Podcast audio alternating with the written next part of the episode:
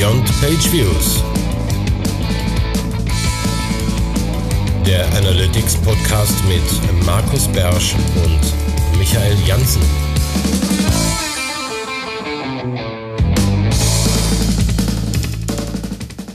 Hallo und willkommen. Schon wieder eine neue Folge von Beyond Page Views. Ich weiß nicht, wie es euch geht. Das waren verdammt kurze vier Wochen. Mir kommt so vor, als hätten wir die letzte Aufnahme gerade eben erst gemacht, aber wir sind schon wieder dran. Und deswegen begrüße ich äh, diesmal überhaupt nicht super weit weg, sondern tatsächlich mal in Köln in seinem Büro den Michael. Hallo Michael. Hallo Markus. Ja, hier ist Michael. Michael Jansen ist hier heute tatsächlich im Kölner Büro. Ich schaue über die Kölner Südstadt und es ist ziemlich kalt in Deutschland. Ist mir so in den letzten vier Wochen aufgefallen. Ja, gut. Also wir fanden es hier nicht kalt. so, aber du hast ja auch ein anderes Bezugssystem. Ja, wer das Gefühl hat, ich klinge ein bisschen angeschlagen, meine Stimme ist noch etwas Campix lediert, ähm, das liegt an zu viel Reden und zu wenig Schlafen. Aber durch die Folge hier werden wir locker durchkommen. Ich glaube, die wird auch gar nicht so super lang werden. Ähm, wir haben uns als Thema nämlich neben den News eigentlich etwas rausgesucht, schon wieder, was wir schon mal hatten. Diesmal haben wir das aber nicht rausgesucht, sondern ähm, die Realität hat uns das mehr oder weniger aufgezwungen. Es geht also nachher nochmal kurz um ITP und was sich mit ITP 2.1 so alles für uns jetzt ändert. Ähm, aber das machen wir später. Ähm, wobei, Markus, wobei, ja. wir müssen sagen, es war noch nie richtiges Thema, ne? Ja, wir hatten schon mal ITP, meine ich, als Thema des, als Ding des Monats, hatten wir mal drüber geredet. Allerdings haben wir uns da erst zurückgelehnt und haben gesagt, so uns in der Webanalyse betrifft's ja erstmal gar nicht. Genau, genau. Wir sind da fein raus, ist nichts für uns, brauchen wir nicht, braucht kein Mensch, aber hm. die Realität hat, hat, uns eingeholt. Genau, jetzt Darum. wird's auch für uns ernst und deswegen reden wir da gleich nochmal drüber. Das ist, glaube ich, noch gar nicht so lange her, so vier, fünf Folgen zurück. Das ist, äh, im Internet sind das Lichtjahre. Naja, gut, aber beim Data Studio hatten wir mehr, mehr Zeit, bis wir nochmal darüber ja. reden wollten. Ne? ja. so. Okay, dann ähm, housekeepen wir noch kurz was. Ähm, die äh, Google Analytics Academy hat einen äh, neuen Kurs rausgegeben und zwar ist das ein Kurs passend halt zur letzten ähm, Sendung zum Google Data Studio und den findet man wie so oft, wenn ein, Stud wenn, wenn ein äh, Kurs da rauskommt, dann ist der erstmal nur in Englisch verfügbar, das heißt man muss die Oberfläche auf Englisch umstellen, dann findet man den auch ich habe den mal durchgeklickt, der ist ganz nett. Also es ist natürlich ein Einsteigerkurs, aber wer vorher dann noch nicht viel mit dem Data Studio zu tun hatte, der kann sich hier ein schönes Zertifikat an die Wand hängen. Die Hürde ist niedrig. Dann wolltest du uns noch was sagen zum, zum Sound? Genau, wir haben jetzt unsere Taskforce offiziell gegründet, während ich schon in letzter Zeit immer mal wieder mit dem Mikro rumgespielt habe und mal ein neues Setup probiert habe oder auch mit äh, Danny in Saigon ein komplett neues Setup gebaut habe, ist Markus jetzt mit auf den Zug aufgesprungen und auch Markus ist jetzt im Team äh, bessere Soundqualität mit drin. Wir geben unser Bestes. Wir versuchen den Sound zu verbessern. Wobei es auch passieren kann, dass er schlechter wird. Das ist leider der Nachteil dabei. Es kann passieren, dass wir nicht immer besser werden. Ja, Darum es gibt mehrere Stellen, an denen wir ansetzen wollen und können und wir müssen uns da jetzt einfach mal durchwursteln. Ähm, wir versuchen, also wir, wir, vermuten immer, wo der Flaschenhals ist und jetzt müssen wir einfach mal an den einzelnen Stellen ansetzen. Ähm, also experimentieren tun wir. Die Mikrofone haben sich auf meiner Seite noch nicht geändert, aber ähm, wir glauben auch, dass das Problem eigentlich was anderes ist. Genau, und zur, und zur 30. Folge wollen wir richtig schön sein, ne? Ja, wollen wir richtig schön sein. Also wir wollen richtig schön klingen natürlich. Das ist dann, ne? das, ist dann alles, das nächste Mal. Alles andere wäre vermessen. Ähm, gut, das war es eigentlich auch gewesen im Vorfeld. Müssen wir noch jemanden grüßen? Nee, ich glaube nicht. Ne? Ähm, fangen wir einfach mit den Fundstücken an, die wir haben. Das ist auch gar nicht so schlimm und tut nicht so weh und einiges davon ist auch hausgemacht. Ähm, aber das erste ähm, Fundstück, was ich hier in die Liste gepackt habe, ist der Data GIF Maker von Google. Um, ähm, da kann man, wenn man wenige Zahlen zu visualisieren hat, mal was anderes machen als eine Tortengrafik. Und ähm, die ganze Sache bewegt sich auch noch. Also es ist jetzt wirklich im Moment, würde ich mal sagen, nur ein Spielzeug. Da kann man auch nicht hingehen und irgendwelche größeren Datenmengen hochladen oder sonst was. Aber wenn es darum geht, äh, wie viel Prozent von irgendwas irgendwas gemacht haben oder tun, dann ähm, bringt das vielleicht so ein bisschen Spaß in die Zahlen. Also Link haben wir da drauf gepackt. Äh, wie gesagt, im Moment eher ein Spielzeug, aber macht trotzdem Spaß. Vielleicht wird es ja mal mehr. Genau. Genau, wo wir dann schon bei Datenvisualisierung sind, ist unser nächstes Fundstück dann die Updates im Data Studio. Denn kurz nach unserer letzten Sendung gab es dann ja plötzlich PDFs zu verschicken in Data Studio. Ja. Wir haben uns darüber lustig gemacht. Äh, Dann gab es die tatsächlich, aber nicht nur PDFs, gibt es im Data Studio möglich, sondern noch weitere Sachen. Zum Beispiel, äh, Ino hat darüber geschrieben, äh, Versionierung. Wir können plötzlich unsere Reports auf eine alte, auf eine ältere Version umstellen, was wir ja schon im Tech Manager auch haben. In Analytics noch nicht, aber im Data Studio können wir halt sagen, wir hätten gerne eine alte Version zurück und können auch die Änderungen sehen und solche Sachen. Aber Achtung, das alles erst ab dem 15. Februar, nicht davor. Versionierung funktioniert nur, wenn auch dann die entsprechenden Punkte gesetzt werden. Das ist also das, was dann das Wichtigste ist. Ab dem 15. Februar können wir zu älteren Versionen zurückgehen. Das heißt, rumspielen, Änderungen vornehmen und dann zurückstellen, wenn es doch nicht so geil war, wie man gedacht hat. Und die dritte Änderung ist, dass wir jetzt äh, Rolling Dates haben, so, wie nennt man das auf Deutsch, Markus? Ich habe keine Ahnung, ähm, habe gerade schon darüber nachgedacht, aber, aber rollende, rollende äh, Datumsangaben sind es nicht. Ja? Rollende Datumse. Genau, rollende Datumse. Genau, also ihr könnt jetzt zum Beispiel sagen, sowas wie äh, letzte N Tage oder letzte N Wochen und solche Sachen kann man jetzt, oder man kann damit kalkulieren, dass man sagt, äh, minus bestimmte Tage, plus bestimmte Tage, sowas geht jetzt alles oder selbstdefinierte äh, Zeitrahmen. Das heißt, wir können mit den Daten jetzt viel besser arbeiten. Auch das ist neu im Data Studio. Ja. Einfach mal Wenn ihr euch irgendetwas wünscht, was äh, bisher noch nicht im Data Studio umgesetzt worden ist, dann sagt uns, was es ist. Wir machen uns in der Sendung drüber lustig. Eine Woche später ist es dann drin. Genau so, genau so, so wie bei, wie bei den PDFs. Genau, dann bist du auch schon wieder dran, Markus. Genau, auch ein, ein Quickie. Ähm, es ging in den letzten Wochen auch so ein bisschen das Thema Chrome Light Pages um, also speziell halt in der SEO-Welt. Und äh, ich habe mich dann gefragt, naja, ist das jetzt wieder genau so ein Scheiß wie AMP?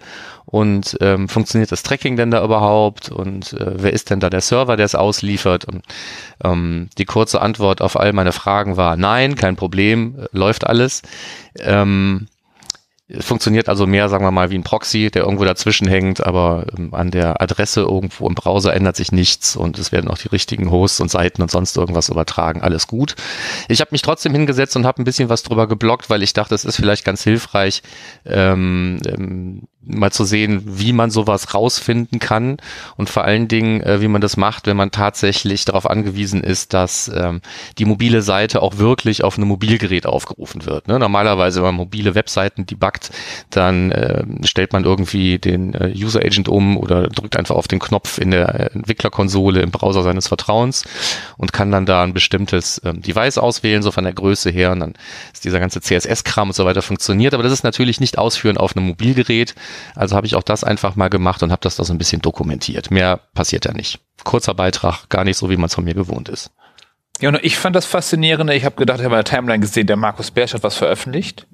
Chrome Light Pages. Ich hatte zu dem Zeitpunkt keinen blassen Schimmer, was Chrome Light Pages sind.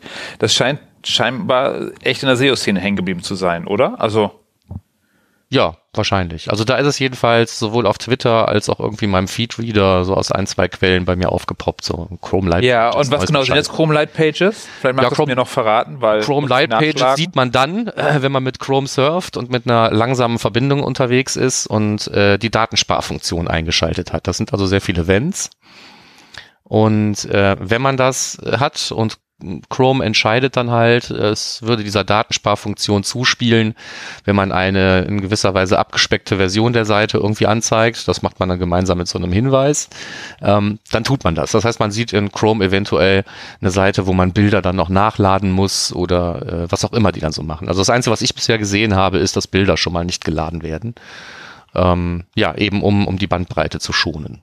Ja, oder so wie bei, bei Vodafone anderen Mobilprovidern, die dann halt die Bilder kleiner rechnen. Oder die Ja. Videos, also sowas in der Art. Genau, also hier, hier waren sie einfach nicht da. Ja, Ne? okay. Da konnte man draufklicken und dann würden die nachgeladen werden. Na super. Okay, okay, danke schön dafür. Dann mache ich mal dem nächsten weiter. Ist ein bisschen, ner ein bisschen noch nerdiger, finde ich ja. Und zwar, ihr kennt das bestimmt. Ihr ruft einen Analytics-Bericht auf und dann dauert das, bis der generiert wird. Dann dauert das bestimmt 10, 20 Sekunden manchmal, je nachdem, wie groß der, der Zeitrahmen eingestellt ist. Kann es mehr oder weniger sein. Auf jeden Fall voll nervig. Und Data Runs Deep aus Australien hat sich gedacht, boah, das dauert uns alles zu lange, das muss doch schneller gehen. Daraufhin haben die getestet und die sind zu einem Weg gekommen, wie man die Berichte viel schneller generieren kann. Und zwar, indem ihr einfach euch einen virtuellen Rechner ins Google-Rechenzentrum stellt, in die Cloud stellt und da einfach äh, das alles generiert und über einen äh, äh, Fernwartung oder wie heißt das Bildschirm über einen Remote Desktop zu sich holt und dann anschaut. Finde ich ein bisschen strange, sich das zunutze zu machen, aber kann man machen, wenn man meint, die Zeit einsparen zu können. Wobei denen aufgefallen ist, dass es eventuell auch nur funktioniert, wenn man in Australien sitzt oder auch nicht. Darum Data Runs Deep, wir haben den Link in den Show Notes, wie mache ich meinen Analytics schneller, damit ich noch schneller angucken kann, auch mit so ein paar Zahlen und so. Teilweise doppelt so schnell, 70 Prozent schneller. Also was gibt es dann da zum Angucken? Wer ja. meint, dass er die Zeit nicht hat? Ja, Markus, gut, ist das was Daten für dich? Drin hat und, und vom Klicken von einem Bericht in den anderen dann irgendwie 30 Sekunden wartet und demnächst nur noch 15, das äh, kann man sich ja eventuell schön rechnen. Also. Ja, ja, klar. Und dann so eine, genau, kann man machen. Gut, ähm, wenn ihr es gemacht habt und es hat funktioniert, äh, schickt uns eine Mail. Würde ich gerne wissen, wer das wirklich macht. ich probiere Dinge gerne aus, aber das bastle ich jetzt nicht nach. Ähm, nächster. Das habe ich jetzt aber eigentlich erwartet. Nee, meine ich. Deswegen habe ich es extra gesagt. So, ich mach's nicht. Äh, das muss jetzt mal wer anders machen. Ähm, der nächste Punkt betrifft das Thema äh, Metriken, ist ähm, im ersten Schritt mal jetzt nicht wirklich ein Analytics-Thema, obwohl alles, was aus äh, Google Ads kommt, kommt natürlich auch hm, ein Stück weit in Google Analytics an, äh, in Analytics in den Berichten an zu Ads und unter anderem gehört dazu, wenn ich mich richtig entsinne, ohne jetzt reingeguckt zu haben, auch die durchschnittliche Position. Ähm, die wird weggehen. Also Google nimmt uns im Bereich der Google Ads die Durchschnittsposition weg. Gibt es jetzt einen Median? Äh, nein, gibt's alles nicht. Es gibt ja nur noch irgendwie den Anteil von, äh, also der möglichen Schaltungen in einer bestimmten Position, also oben oder unten zum Beispiel. Ne? Ähm, also es kommen ein paar Metriken dazu, da vergeht aber die Durchschnittsposition, damit wir uns endlich davon frei machen, auf eine bestimmte Position bieten zu wollen. Das kann man sich alles schön rechnen. Ähm, kleine, ähm, kleines Positionspapier dazu bei Blue Fusion im Blog haben wir hier verlinkt. Und was uns vielleicht so als ähm, Zahlenquäler viel mehr betrifft, ist das Thema äh, Google Search Konsole, wo ich jetzt einfach die Metriken zu einzelnen Seiten, zum Beispiel zu einzelnen URLs, demnächst eher in konsolidierter Form sehe. Und zwar konsolidiert auf der URL, die Google für die kanonische URL hält. Das habe ich jetzt absichtlich so formuliert, weil das muss nicht die URL sein, die ich als Canonical angegeben habe. Ähm, das sind ja immer nur Vorschläge und Google nimmt die nicht immer an. Ähm, wie auch immer, also ob es jetzt eine von Google gewählte oder von mir gewählte Canonical URL ist, ähm, sowas wie das Zusammenführen von Daten aus der Search-Konsole mit Daten aus anderen ähm, anhand der URL wird nicht einfacher, wenn ähm, Zahlen zu bestimmten URLs jetzt plötzlich konsolidiert werden mit welchen von anderen URLs. Und ähm, da werden auf jeden Fall Probleme geschaffen. Lustigerweise habe ich dazu so auf der auf der Campix überhaupt nichts gehört. Da ging es nur von vorne bis hinten über das Core-Update, glaube ich. Aber ähm, das ist so eine Geschichte. Also viele arbeiten ja mit der Search-Konsole. Wenn dann irgendwelche Die gucken Berichte, sich die an, meinst du? Ja, ja, ja, ja. Nicht aber arbeiten. Man, ähm, ja, aber zumindest werden dann doch gerade in dem Bereich oft ähm, Daten aus dem einen Bericht und aus dem anderen Bericht auf URL-Ebene versucht zusammenzufassen über S-Verweis oder sonst irgendwas. Ähm, da wird es jetzt demnächst irgendwie eine höhere Quote von URLs geben, die sich plötzlich im Search-Konsole-Bericht gar nicht mehr wiederfinden. Genau. Das so mal als Wort zur Warnung und ähm, was die da überhaupt machen und was sie sich dabei gedacht haben, auch da gibt's einen, äh, gibt's einen Link dazu. Und auch da werden wir sehen, dass URL-Konsolidierung gar nicht so einfach ist. Nee, nee. Also es wird ja auch jetzt schon immer darüber diskutiert, ob das, was Google da teilweise in der URL-Inspektion in der Search-Konsole als äh, herausgefundene, gewählte kanonische URL anzeigt, da kann man ja teilweise kontrovers diskutieren. Man hat halt nur jemanden, niemanden, der zuhört, ne? wenn man müsste mit Google diskutieren und äh, das ist so ein bisschen wie ins Nichts reden. Genau. Darum, oh, vier passt mir den Daten aus der Search-Konsole, die ändern sich. Oder haben sie schon? Oder haben sie schon, ich weiß es gar nicht genau, aber ich denke, ja. das ist schon passiert. Okay, dann zurück zu Analytics und zwar, damit wir weniger denken müssen, gibt es aktuell die Analytics Insights in viel mehr Sprachen und viel mehr und so. Und ich habe letztens wieder ein Seminar gehalten und habe dann morgens dann äh, Analytics aufgemacht vor den Leuten und gesagt, gestern sah das noch anders aus. Das passiert immer mal wieder bei Analytics. Und zwar ist jetzt auf der Startseite von eurem Analytics Report rechts so ein Ding mit Daten, wo das Wichtigste, was passiert ist, äh, wird angezeigt. Und das ist dieses Analytics Insights.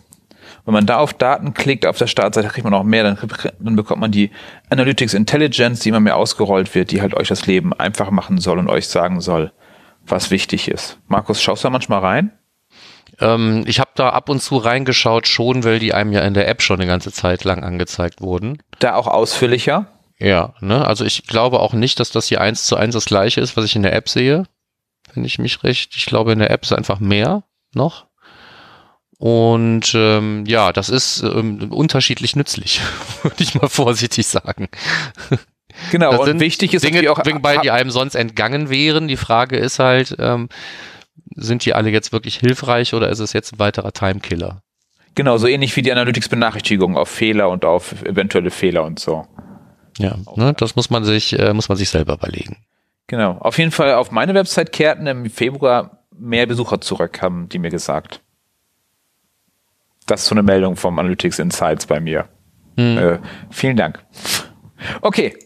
Das war's auch schon. Das heißt nur neuer kleiner Bericht, äh, alle Sprachen, viel mehr und ruhig mal anschauen, vielleicht wird's ja besser und äh, da arbeiten die ordentlich dran. Ja, also ich würde jetzt sagen, äh, gerne sagen, durch diese Erweiterung ist die Analytics-Startseite, dieses ähm, Dashboard, fällt mir ein bisschen schwer, das so zu nennen, äh, ist jetzt etwas nützlicher geworden, aber so richtig auch nicht, oder?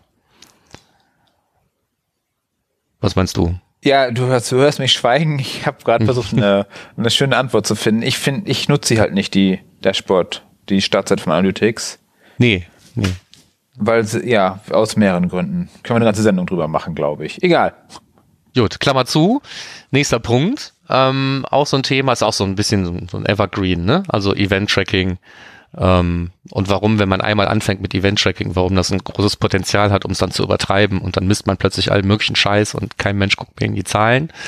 Und ein schönes ähm, Statement dazu habe ich halt auch gefunden bei äh, onlinemetrics.com, wo es darum geht, wenn man Events misst, äh, sollte man mal planen, was will man überhaupt messen, was will man damit tun, ähm, wie identifiziere ich Sachen, die ich vielleicht lieber ausbaue und ähm, wie dokumentiere ich das Ganze, also so ein Rundumschlag um das Thema mehr ähm, Vorsicht beim Event-Tracking. Ich sag dann ja gerne auch schon mal, jedes Mal, wenn ein Hit rausgeht, den keiner nutzt, stirbt ein Kätzchen.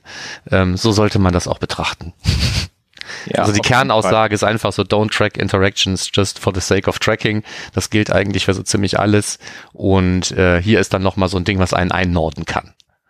Genau, ein die, finde ein die ganz Events wichtig- Trackitis erwischt hat vielleicht, dann hier ist, äh, hier ist eure Medizin. Genau, und wichtig ist aber, steht aber bei euch auch drin, dass man die auch vernünftig benennt. Das finde ich immer schlimm, wenn ich so ein Audit mache und dann denke, boah, was haben die da eigentlich sich gedacht? Was, was tracken die da eigentlich? Keinen blassen Schimmer, weil mit irgendwelchen Abkürzungen und so. Ja. Auch das. Also wo ich zugeben muss, wo ich auch schuldig bin, ich, ich mix da als oft teilweise auch irgendwie Dinge, die sind dann irgendwie deutsch und dann sind sie dann doch wieder englisch oder so. Die sind zwar für sich alle sprechend, aber da könnte man, glaube ich, auch ein bisschen mehr Konsistenz teilweise reinbringen. Können wir einfach dann in unsere Dokumentation immer reinschauen, die wir immer anlegen für solche Sachen, ne? Ja, ich mache das tatsächlich. Du hast mich Ja. jetzt nicht hart erwischt, also insofern passt schon. Gut, sehr gut. So. Die Community-Visualisierungen. Genau, hatten wir, glaube ich, letztes Mal schon mal kurz, äh, als Bernadette zu Gast war, im, als Thema, die Commun- Community-Visualisierungen in Google Data Studio.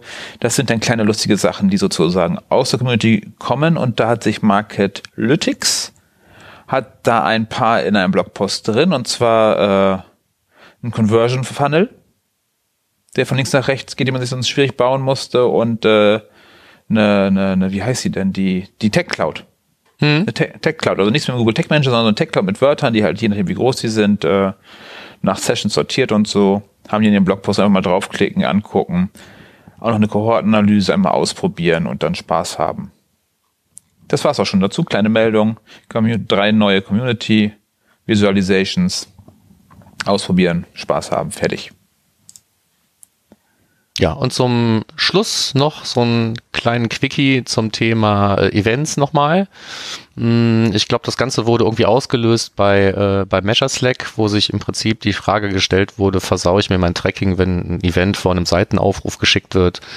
Und ähm, dann hat sich natürlich der Simon Ahava hingesetzt und hat gesagt, ich probiere das mal aus. Und äh, die, das überraschende Ergebnis war, das ist auch gar nicht so schlimm, wie man im Allgemeinen vielleicht immer erwartet.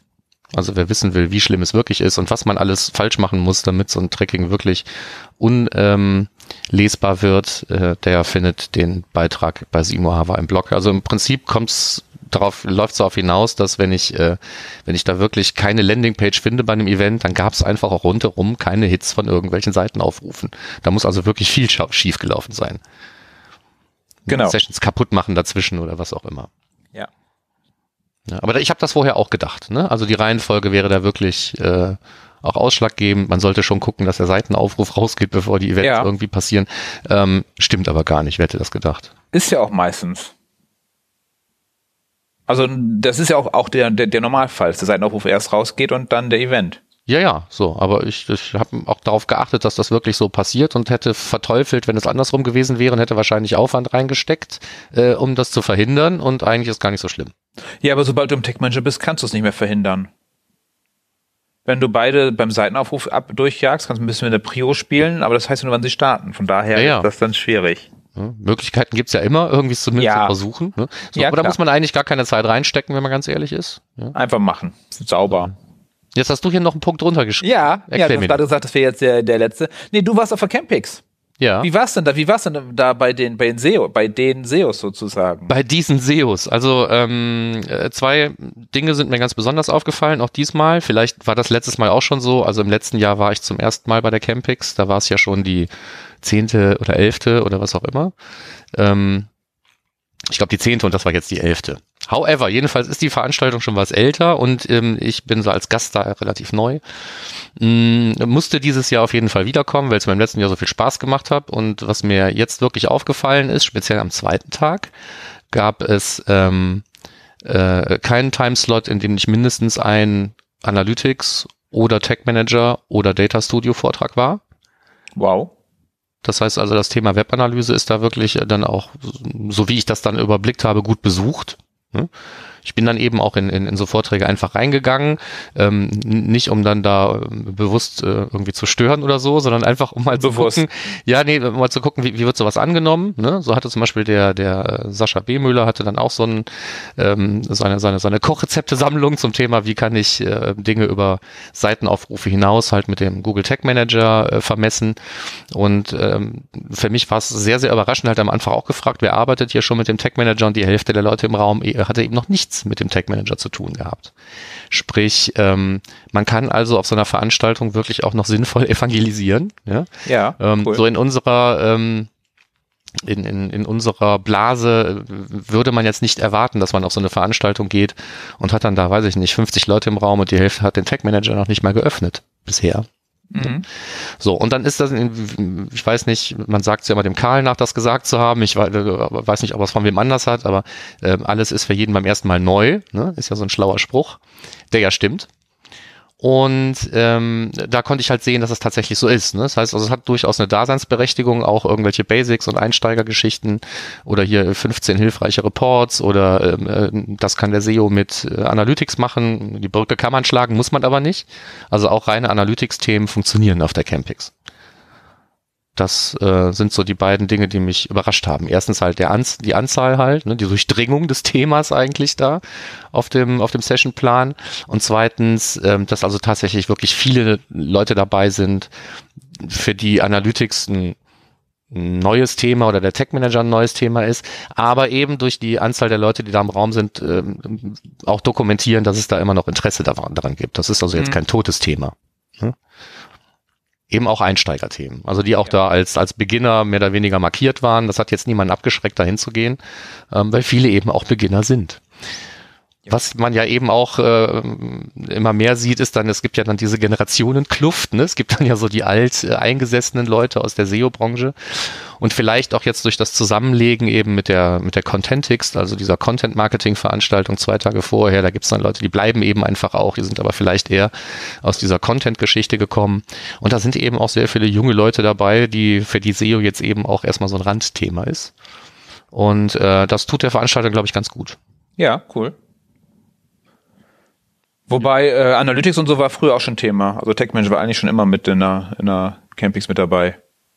Ja, aber das ist Auch wirklich, also ich, mir ist es halt an, an dieser, dieser Timetable des zweiten Tages halt speziell aufgefallen, weil ich da mal durchgegangen bin von oben nach unten. Es war halt wirklich immer irgendwas dabei. Ne? Das heißt Ja. also, wer da seinen Ja, cool. Schwerpunkt gelegt hatte, der konnte dann den ganzen Tag äh, sich relevante Sachen angucken und hören.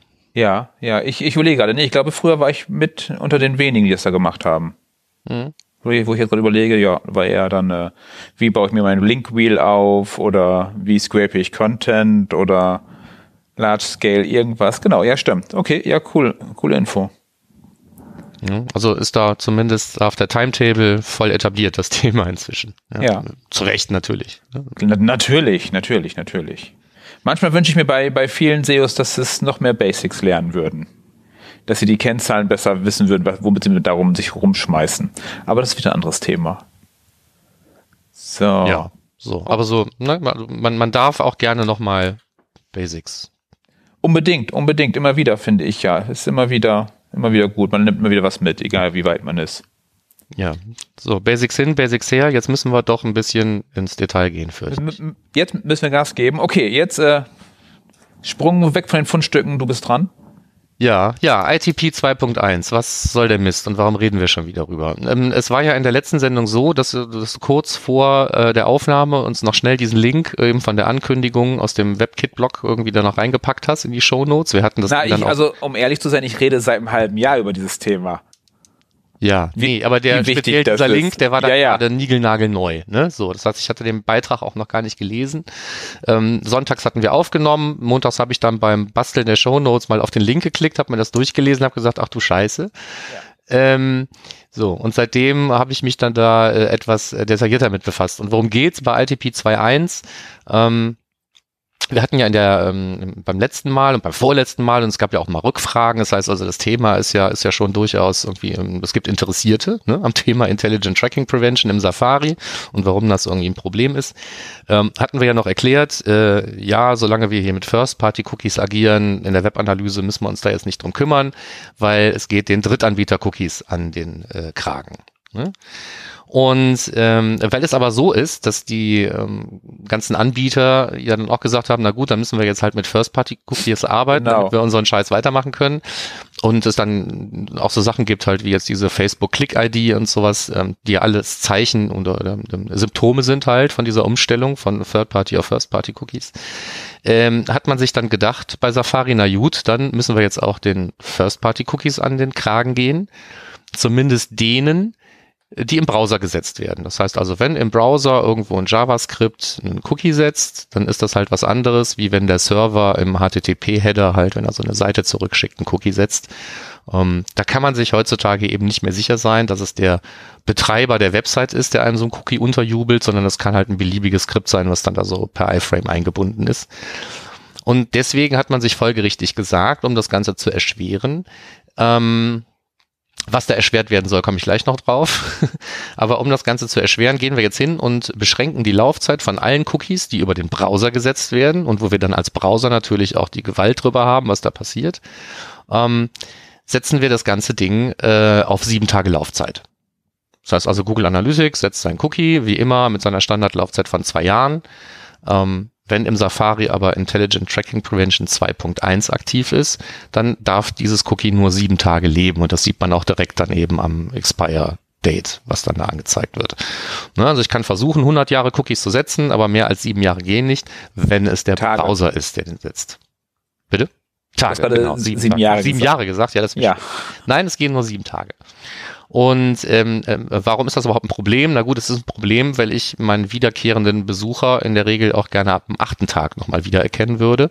Das klappt halt dann im Safari nicht mehr.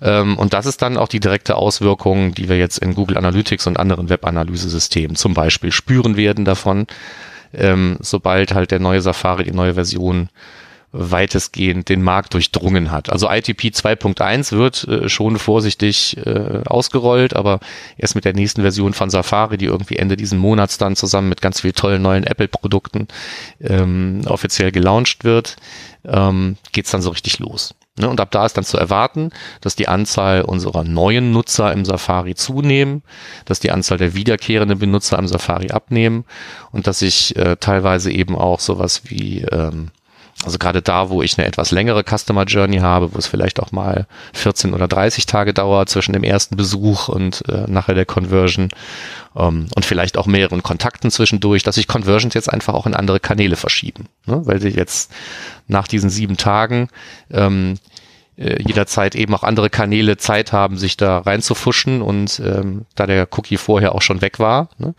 ähm, wird also, äh, sagen wir in der Attribution äh, das Ganze so ein bisschen verschoben. Das ist so das Problem, was wir jetzt direkt unmittelbar dann in der Webanalyse spüren werden. Genau, und Lösung?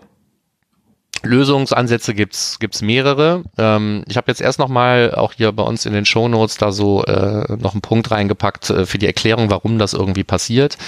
Ähm, ich bin in dem Zusammenhang auch mal über diesen Begriff des Cookie-Synkings gestolpert und äh, es war mir auch so, naja, ich habe es mir zwar gedacht, ne, aber dass es dann wirklich so ähm, passiert, dass also gezielt ähm, äh, solche Plattformen hingehen und Cookie-Daten von allen möglichen, also First-Party-Cookies von allen möglichen ähm, Tracking Anbietern einsammeln und die dann eben auch versuchen, mit ihrer eigenen selbstgesetzten ID zu äh, synchronisieren, um die Leute eben auch möglichst äh, Browser und äh, Geräte übergreifend dazu tracken, ähm, mit dem Werbezweck natürlich immer im Hinterkopf. Ähm, äh, das hatte ich mir in der Form noch nicht vor Augen geführt. Insofern war das schon äh, erhellend. Also ich habe etwas besser verstanden, warum das passiert. Blöd ist halt natürlich, dass jetzt sowas wie Webanalyse und so äh, andere Systeme wie Testing, ne? also ab dem achten Tag wieder eine neue Variante, ne? ähm, die leiden jetzt alle mit ne? bei dieser ganzen Geschichte. Und Lösungsansätze gibt es im Prinzip eigentlich, ähm, also zwei technische und eine strategische. Die strategische vielleicht zuerst, ähm, das wäre erstmal nichts tun. Das kann die beste Variante sein, wenn zum Beispiel ich rausgefunden habe, dass der Anteil meiner Safari-Besucher, speziell der wiederkehrenden Safari-Besucher, nicht wirklich signifikant ist. Ähm, ich habe einen Blogbeitrag, auf den auch verwiesen wird, hier halt aus den Shownotes, äh, da viel drüber geschrieben. Ich fürchte, es sind so etwa 5000 Worte, sorry. Aber es ist dann halt auch ein komplexes Thema, wenn man erst das Problem erklären will und dann die möglichen Lösungsansätze. Ähm, wenn man also äh, als erstes untersucht, ähm, wie groß wäre denn mein Problem, wenn jetzt 100 Prozent der Safari-Besucher ab dem achten Tag nicht mehr wiedererkannt werden und man sieht, das Problem ist relativ klein, dann kann man sowieso schon mal entscheiden, naja, ich mache jetzt erstmal gar nichts. Oder wenn man sagt, äh, meine Tracking-Szenarien sind sehr komplex und ich habe mit Cross-Domain-Tracking und sonst irgendwas, äh, habe ich hier nachher ähm, eine umfangreiche und fragile Lösungsansätze vor der Brust, die ich dann auch noch sehr umfangreich testen muss, dann kann man eben auch sagen, ich warte jetzt erstmal ab und gucke, was die ganzen Anbieter machen, weil es betrifft ja jetzt ganz viele Leute. Ne? Ähm, jetzt, jetzt kann so jemand wie Google auch nichts aus dem Hut zaubern, was nicht auf irgendeinem machbaren technischen Ansatz äh, basiert, aber vielleicht gibt es dann da wenigstens irgendwelche offiziellen Vorschläge oder Best Practices. Also abwarten, bevor irgendwelche Bastelanleitungen von irgendwelchen Nasen wie mir oder von Simo Ahava oder sonst wem umgesetzt werden, ähm, ist eine valide Option.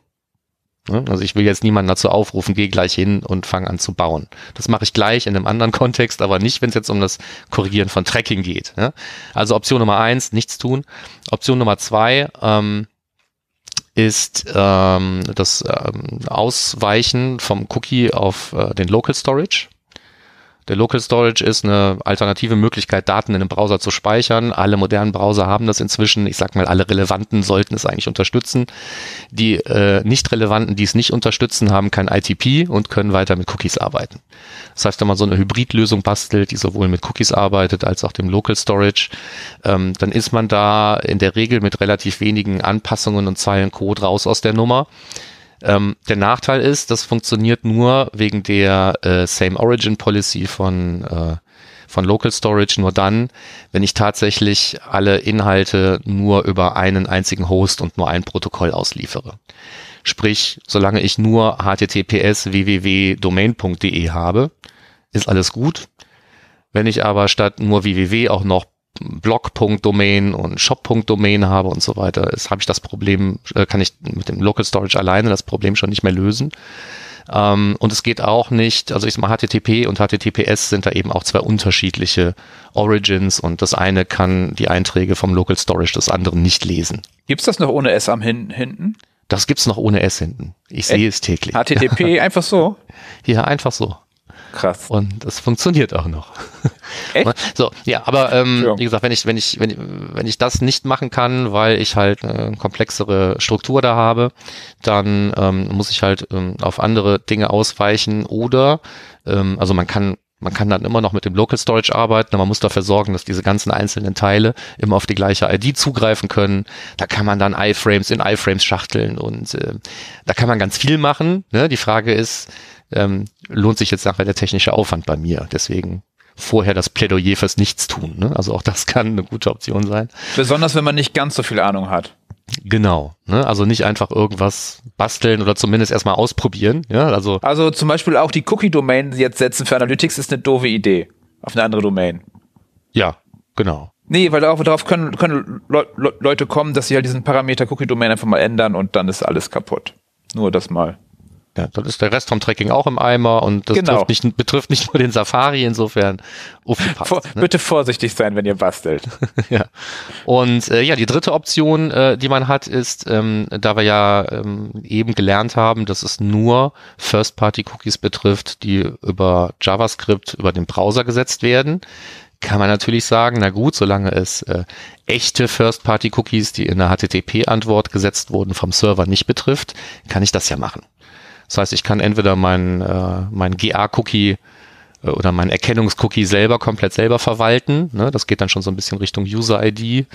Ähm, oder ich sage, ähm, ich nehme halt den GA-Cookie und äh, wann immer der gesetzt und erneuert wird, dann erneuere ich den nochmal serverseitig, um den gegen diese ITP-Geschichte zu härten. Ne? Also äh, Google Analytics lasse ich weiterhin den, das Cookie verwalten und jedes Mal, wenn es gesetzt wird und ich wieder eine Antwort schicke mit von meinem Server, dann schicke ich einfach wieder das Cookie mit und gebe dem aber dann die Laufzeit von zwei Jahren wieder zurück. Ne? Ja, und die so. wollten ja eigentlich den Overhead damit reduzieren mit dem, was sie machen. Und du, du machst jetzt wieder größer. ja, aber ich kann ja nichts dafür. Ne? Ja, ja, Also, ja, ich sag ja nur. Das war das Ziel war ja weniger Overhead, weil Cookies ja jedes Mal mitgeschickt werden, war einer der Gründe. Ja. Naja, aber das ist halt immer so, ne? Einer denkt sich was aus, der andere findet's doof und muss sich dann halt einen Workaround überlegen. Und im, im Gegensatz halt zur bösen, bösen Werbeindustrie trecken wir ja immer nur mit äh, gutem Wissen und Gewissen und wollen es auch weiterhin tun.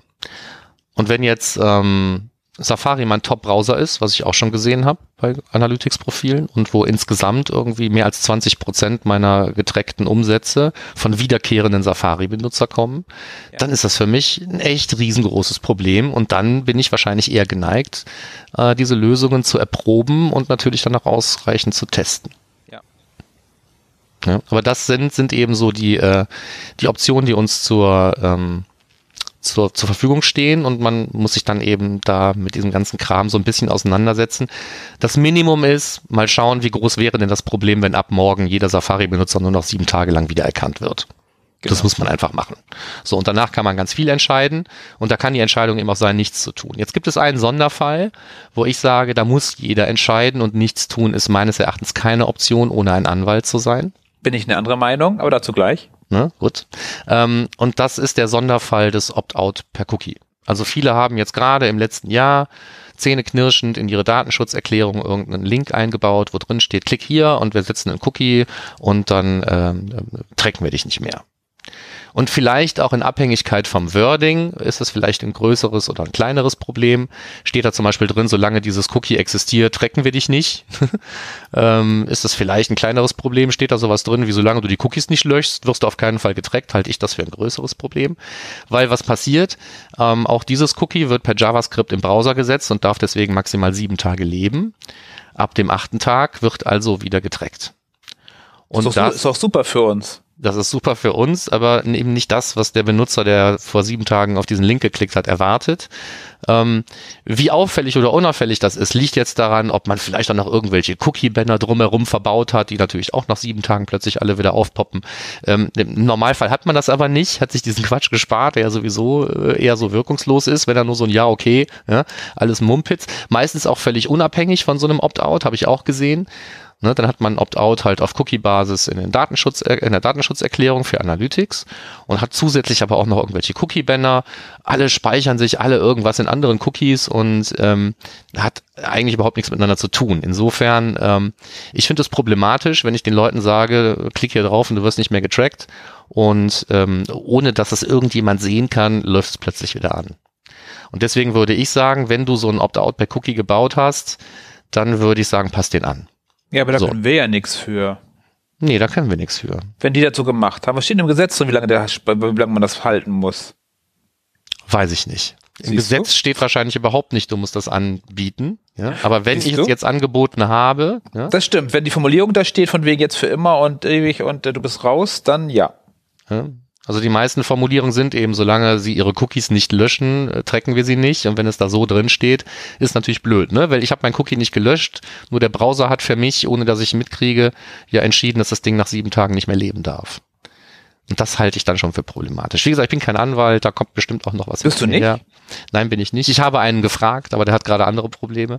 Ähm, warten wir mal ab, was da kommt. Ja, aber diese, diese, diese Opt-out-Geschichte, also guckt bitte nochmal nach, habt ihr so einen Link in den Datenschutzeinstellungen, wenn die ja. meisten eh nicht. Ja, die meisten eh nicht, aber gehört jetzt zu den guten 50 Prozent, die besonders äh, äh, gut mit der DSGVO äh, umgehen wollten und die Risikofläche möglichst minimieren wollten. Und Hier zack, jetzt nach hinten los, wieder reingelaufen. Jetzt haben wir unsere Risikofläche potenziell vergrößert, weil ich sag mal, wenn ich ein Arschloch wäre, würde ich mich hinsetzen und würde äh, gezielt jetzt nach solchen Opt-outs, die dann im Safari wirkungslos sind, würde ich suchen und würde die einfach versuchen abzumahnen, die Leute, und gucken, ob ich Geld kriege oder nicht.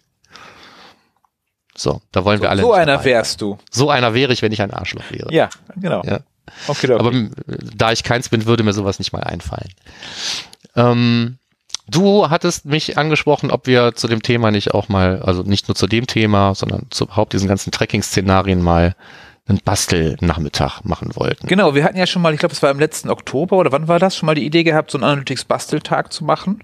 Mhm, genau. Oder die Idee eigentlich schon seit einem Jahr oder noch länger und unsere Fans warten, glaube ich, inzwischen drauf, so richtig. Die stehen vor der Tür und klopfen dagegen und sagen, wann ist das endlich soweit? Und da kam mir die Idee, ob wir uns nicht einfach mal zusammensetzen mit Leuten, die Bock haben, hier in Köln zusammensetzen und zum Thema nicht nur ITP, sondern generell Nutzererkennung, User-ID, Reports darauf, also alles, was sich darum dreht, äh, einfach zu, mal zusammenzusetzen und auszuprobieren. Wir haben hier Internet, wir haben dann hier äh, Getränke, Kaffee, Strom haben wir hier auch und können dann Pizza bestellen und gucken, was wir da so hinkriegen. Jeder bastelt für sich oder zusammen. Genau, das war so die Idee vom Analytics Bastelnachmittag. So wie früher in einer, in, einer, in einer Kirche oder in einer Jugendgruppe oder so, wo man so irgendwelche Sachen gebastelt hat. So äh, Salzteig, kennst du das noch? Ja klar, und Laubsäge arbeiten. Ja, genau. Und das jetzt halt mit Analytics. Also wer Bock hat, kann dazukommen. Wir haben auch schon einen Termin ausgesucht, damit Genau. wir beide auch können. Machen das 19.04. ab. Richtig. Freitag, 19.04. um 16 Uhr, damit auch jeder vorher noch zur Arbeit kann und dann anschließend hier, hierher kommen kann, nach Köln in die Südstadt. Schreib uns am besten, wenn du dabei sein möchtest. Also komplette Noobs wären nicht so geil, glaube ich. Aber wer halt schon die Metrik Analytics kann und Berichte und rumklicken kann und so und wer da halt Bock drauf hat, auch so ein bisschen, vielleicht auch ein bisschen JavaScript oder Tech Manager, muss aber nicht zwingen, kann auch Data Studio sein. Wir schmeißen einfach all unser Wissen zusammen und werden dann auf jeden Fall mehr Wissen bekommen, als wir vorher hatten. Bin mir sicher. Genau. Also wir machen auch kein Quiz an der Tür, aber ähm, ja, so ein bisschen ähm, Vorwissen mitbringen ist wahrscheinlich nicht verkehrt. Genau. Aber selbst, also ich glaube, wir können auch irgendwelche Nutzer, die einfach immer dann irgendwie sagen, ach nö, so doch nicht, können wir auch gebrauchen. Gucken wir einfach mal, wer Bock hat zu kommen, einfach Bescheid sagen. Am besten, Ja. Wenn du so ein Opt-out hast und weißt nicht, wie du den umbauen kannst, genau, auch dann, genau. Und dann basteln wir einfach mal ein bisschen. Ja, das, das wäre der, der, der Bastelnachmittag mit dem äh, Schwerpunkt ITP, aber auch gerne irgendwelche anderer Kram. Cross-Domain-Tracking. Du findest den Link zur Anmeldung in den Show Notes. Da ist der Mhm. Link dann drin. Kurz draufklicken und uns schreiben und dann äh, wird alles gut. 19.04. 16 Uhr in Köln. Ist ein Freitag, habe ich ja schon gesagt. Ja, hatten wir, glaube ich. Okay, gut, ist auf jeden Fall ein Freitag. Ja. Und das war Äh, jetzt wo wir gerade bei Terminen sind. schöne Überleitung, wollte ich auch gerade sagen.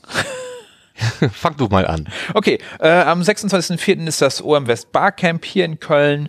Ein Barcamp mit 250 Teilnehmern rund um Online-Marketing, also SEO, SEA, Social, alles Mögliche. Einen Tag lang äh, bringen wir uns gegenseitig was bei. Wahrscheinlich dieses Jahr mit über 40 Sessions. Äh, wenn du auch noch dabei sein möchtest, muss ich leider sagen, oh, schade, ist komplett ausgebucht. Die einzige Chance ist nur noch für Sponsoren und Sponsorentickets daran zu kommen. Ansonsten sind alle Tickets weg für dieses Mal. Das war's auch schon. 26.04. OM West Barcamp. Wird geil. Gut. Dann haben wir als nächstes die OMKB, ähm, die ja schon den nächsten Monat dann einleitet am 5.4. in natürlich Bielefeld, weil es im Namen drin steckt. Äh, wir haben beim letzten Mal auch schon drüber geredet, du wirst da sein, Bernadette wird auch da sein.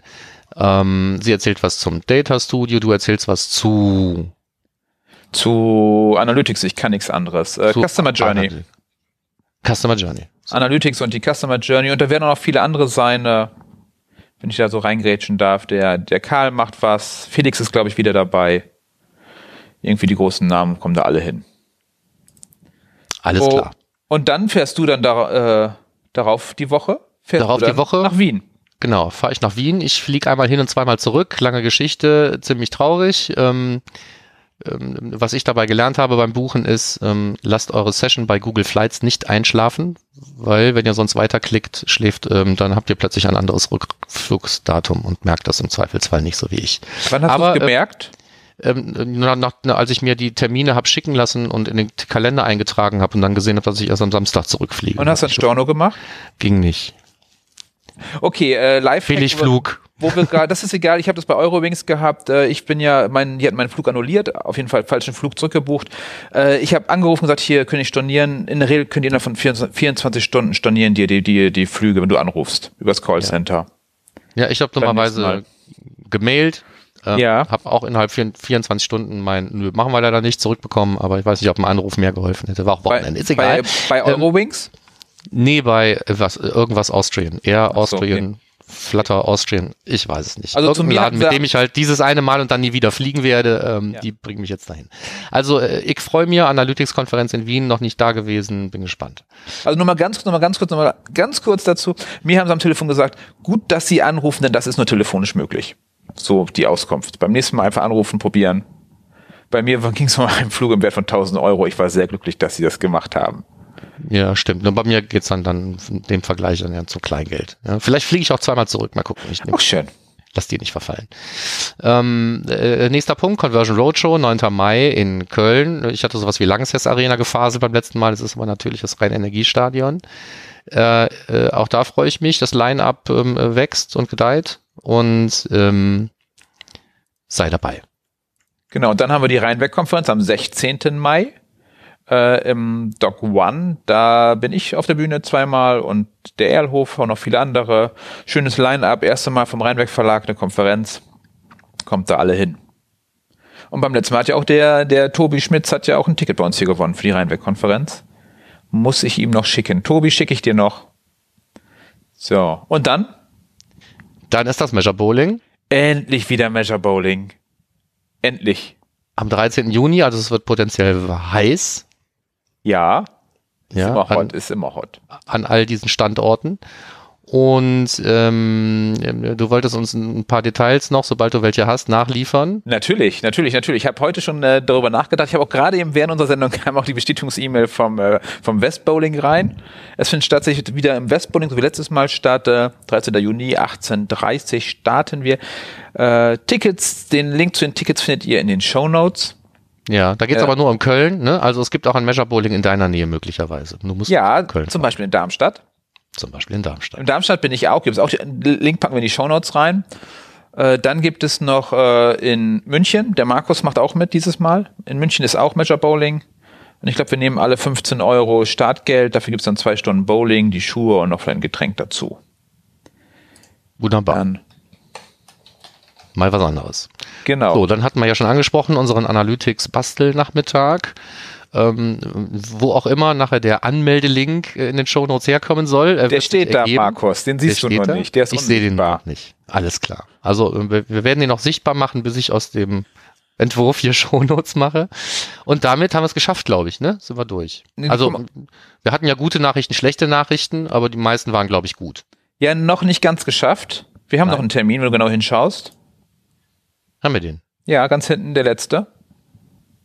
Also, dann muss ich das hier nochmal aktualisieren. Ich sehe ja keinen letzten. Okay. Lass mich nicht dumm dastehen. Äh, Entschuldigung. erzähl selbst. Äh, mir ist gerade eingefallen, äh, Trecken macht wir die Analytics Insights. Mit der Qualifizierung zum äh, Analytics Challenge. Mhm. Und zwar stehen die Termine jetzt fest seit ein wenigen Tagen. Am 22.05. in Köln. Mhm. Unbedingt teilnehmen. Am 13.06. in Berlin. Am 18.07. in München und am 10.10. in Hamburg. Das sind die Termine für Analytics Insights. Ich kann empfehlen, da mitzumachen. Gibt wie immer ein Ticket, wenn man an einer Challenge teilnimmt, gibt es ein Ticket für, äh, für den Kongress, äh, für den Analytics Summit. Und äh, genau. Lustige Aktion, kann man gerne mitmachen. Machst du diesmal mit? Mm, Also zumindest nicht in Köln, Okay. weil ich da auf einem Konzert bin an dem Tag. Und auf, ich freue mich auch wie Schwein auf das Konzert, und da gehe ich auch hin. Ähm, sollte mir bis zu einer Band? der, der späteren Termine, ähm, sollte mir da noch ein, ähm, ähm, ein Hack irgendwie den Schoß fallen, vielleicht schon, aber ich wüsste im Moment auch gar nicht, womit ich da überhaupt hin sollte. Ich habe jetzt gar Ja. nichts zur Hand. Okay. Schauen wir mal. Spannend finde ich, dass, ähm, dass die Berliner dann kein Measure Bowling machen können, wenn Analytics Insights ist. Das ist der gleiche Termin. Ist der gleiche Termin. Ja, vielleicht machen die es ja beides gemeinsam. Man weiß. Das kann sein. Also ich werde wohl in, versuchen in Köln da zu sein, äh, wird knapp, aber werde ich wahrscheinlich wieder dabei sein. 2005 zumindest als Zuschauer teilnehmen. Darf ich ja nicht mehr. Darum, da bin ich raus. Okay, dann haben wir jetzt mal genügend Termine durch, oder? Ja, finde ich auch. Also kommen wir zum Ende. Ähm, wie immer, bewertet uns auf iTunes. Ich glaube, die Zahl ist nicht gestiegen seit der letzten Sendung. Das ist eine Frechheit. Finde ich ein bisschen traurig. Ähm, äh, aber äh, ja, direktes Feedback geht ja auch immer noch. Ne? Also jederzeit äh, äh, gerne, wenn ihr uns seht. Ich habe die jetzt auch auf der Campix so ein, zwei Leute, die zumindest äh, sich erinnern konnten, dass sie das Logo auf meinem Hoodie schon mal gesehen haben. Ja, das fand ich, cool. das fand ich, das fand ich freundlich. Ähm, ja, äh, also iTunes wäre das allerbeste. Ansonsten haben wir die Facebook-Seite, da kann man uns ähm, auch, wenn man möchte, Kommentare und Fragen hinterlassen. Ähm, Wer irgendetwas loswerden will, was nicht in einem Kommentarfeld stattfinden soll, kann uns auch eine Mail schicken. Äh, da haben wir äh, die E-Mail-Adresse podcast.analytrix.de. Aber so Hauptplatz, wo man eigentlich mit uns ähm, jetzt passend zur Sendung irgendwas diskutieren kann, ist eigentlich das Kommentarfeld dann unter den Shownotes zur jeweiligen Sendung. Wir hatten äh, diesmal auch eine zum äh, Thema Google Data Studio. Da ging es aber tatsächlich hauptsächlich darum, ob der Web Analytics Wednesday auch nach, ähm, nach Frankfurt kommt. Ja, ist leider nicht NRW, ne? Haben wir, Nee, haben wir im Housekeeping nicht gehabt. nee, haben wir im Housekeeping nicht gehabt, aber ähm, der Web Analytics Wednesday NRW kommt wahrscheinlich nicht nach Frankfurt. Ich weiß aber gar nicht, ob es in Hessen nicht auch sowas gibt. Weiß ich nicht, bist du da schlauer? Äh, Measure Bowling in Darmstadt wäre in der Nähe. Ja, okay, dann dahin gehen. Ja. Ähm, ja aber gerne mit weiter diskutieren. Ähm, davon lebt der ganze Kram ja von ähm, eurem Feedback, damit wir wissen, dass wir es nicht umsonst machen hier. Spaß macht uns natürlich sowieso, aber noch mehr, wenn wir Feedback bekommen. So, das soll es gewesen sein, auch für diese Sendung. Viel Spaß beim Gehört haben. Danke fürs hierhin dranbleiben. Wir freuen uns auf die nächste Sendung schon.